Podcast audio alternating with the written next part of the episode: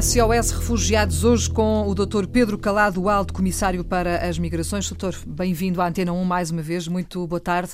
A semana passada, se bem se lembram, estivemos aqui à conversa a propósito do papel de, do Alto Comissariado nesta crise de refugiados e como eh, resposta imediata e como, enfim, necessária também a esta crise, surgiu o Núcleo de Apoio à Integração de Refugiados. Uh, Pedia-lhe justamente que nos apresentasse este núcleo, como é que funciona, como é que foi criado, como é que tem sido este, estes últimos anos, dois anos, não é? Qualquer isso. coisa como isso. Sim, uh, muito boa tarde. Nós cumpriremos agora em maio exatamente dois anos desde a criação deste núcleo. O núcleo não estava previsto inicialmente. A, a, missão inicialmente atribuída ao Alto Comissariado nesta questão dos refugiados foi, eh, por um lado, fazermos campanhas de sensibilização, e aí tivemos uma grande parceria, por exemplo, com a PAR, a Plataforma de Apoio uhum. aos Refugiados, com grandes campanhas que fizemos uh, também com a Direção-Geral de Educação e, portanto, muito essa área da sensibilização da opinião pública. E uma segunda resposta que nos foi pedida, que era, no fundo, o levantamento das disponibilidades a nível nacional. E aí criámos uma base de dados, uma plataforma também online, mobilizámos os municípios, as ONGs, o CPR, a Cruz Vermelha, as Misericórdias, as câmaras e chegámos rapidamente a uma oferta nacional. Mas a verdade é que, à medida que o tempo foi passando e as pessoas começaram a chegar a Portugal, uh, e talvez pela experiência que o Alto Comissariado tinha com os imigrantes, começou-se a entender, e, e, muito bem, vemos agora à distância, que era importante haver aqui um mediador, no fundo, entre estas entidades de acolhimento, que são mais de 100, e o modelo português é muito centralizado e isso tem vantagens, uhum. mas tinha a desvantagem de criar, muitas vezes, procedimentos desiguais, desnivelados, desequilibrados entre norte-sul, grandes cidades e muitas vezes pequenas cidades médias, e portanto este núcleo surgiu muito com este objetivo, de tentar ser um elemento agregador entre as necessidades das pessoas e das entidades de acolhimento locais e as várias entidades uh, que, no fundo, têm uh, matéria na, no, no, domínio da integração. E, portanto, o que nós fazemos é muitas vezes receber as dificuldades que alguém está a sentir, imagina, em Penela ou em Olhão ou uh, em qualquer ponto do país, nos 98 municípios que acolheram, uhum. e, e, dar a resposta, não é? Tentar e fazer a, a ponte com as entidades, seja o CEF, seja a Segurança Social, seja a Educação, seja a Saúde, para garantir uma resposta integrada e equilibrada. Isso, por um lado, é grande parte do nosso trabalho hoje de mediação. O outro trabalho que fazemos e temos vindo a apostar cada vez mais é em ferramentas de apoio à integração. E aí temos vindo a desenvolver um conjunto grande de projetos, por exemplo, com a plataforma Dr. Jorge Sampaio, fizemos um protocolo para garantir que 29 refugiados, pessoas, eh, mulheres e homens, integrassem a universidade. Temos agora um projeto ligado à empregabilidade que se chama Refuge Jobs, que vai ser também agora lançado muito brevemente para garantir a transição para o mercado de trabalho. Na área da língua temos também vários projetos, o Speak ou a plataforma de português online online e, no fundo, vamos também tentando colmatar com respostas, muitas vezes criativas e inovadoras, aquilo que vai sendo sinalizado como necessidades que vêm do terreno. Doutor, quantos refugiados chegaram a Portugal nestes dois anos? Eh, desde dezembro de 2015 e até ao dia de hoje, nós tivemos 1.681 pessoas chegadas ao abrigo do programa de recolocação e também do programa de uh, Acordo um por um uh, com a Turquia. Temos também neste número menores não acompanhados, cinco menores que chegaram, neste caso, do Afeganistão. A estes números somam-se depois os pedidos espontâneos e os pedidos de reinstalação, mas esses não são coordenados pelo ACM. O ACM tem estado exclusivamente concentrado no programa de recolocação e no acordo um uhum. por um uh, da Turquia. Vou pedir-lhe que nos ajude a identificar e, a, enfim, a, a explicar melhor estes, estas noções de recolocados, reinstalados uh, e espontâneos. Pode ser?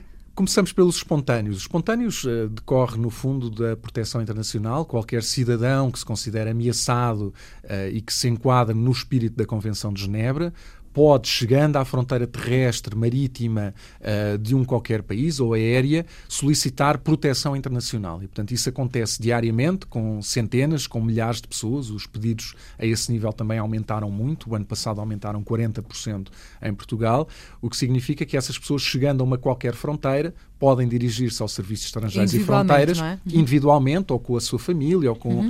uh, o seu agregado e pedir proteção internacional. Esse é um, é um tratamento que é dado depois fora do trabalho que o ACM faz.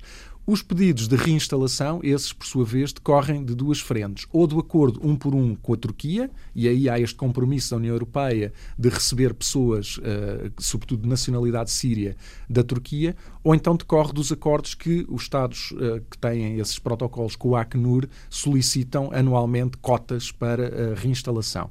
Portugal tem feito esse trabalho, também tradicionalmente um, de, de, início com cotas pequenas, uh, mas hoje em dia já com o compromisso que já foi anunciado para os próximos dois anos de acolhermos 1.010 pessoas por via do mecanismo de reinstalação com o Acnur.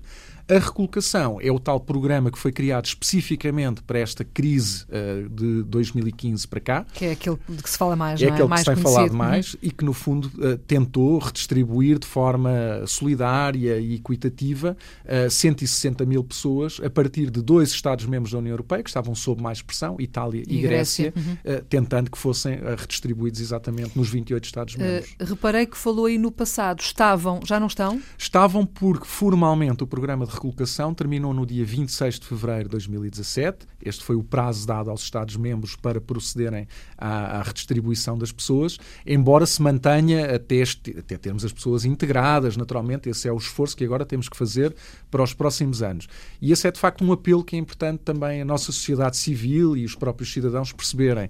É que, formalmente, as coisas terminam, não é? Do ponto de vista administrativo, burocrático, mas o grande desafio da integração destas pessoas, ele estará para cá para ficar, pelo menos, nas próximas décadas, não é? Portanto, esta vontade, esta mobilização que se sentiu muito em 2015, 2016, é fundamental que não se perca para garantirmos que as pessoas que agora cá estão, que cá querem ser felizes, têm todas as condições para isso. E neste momento, se olharmos, por exemplo, para a Grécia, que era, enfim, no fundo, uh, o centro de todos os acontecimentos, era de lá que vinham uh, quase todas as imagens que, que nos deixaram, enfim, muito, muito chocados, não é? Neste momento, qual é o cenário por lá? O cenário é de uma de travessias muito reduzidas, portanto, aquele fluxo permanente de pessoas que atravessavam o Mediterrâneo estancou, estancou-se uhum. seguramente desde o acordo uh, Turquia-União Europeia.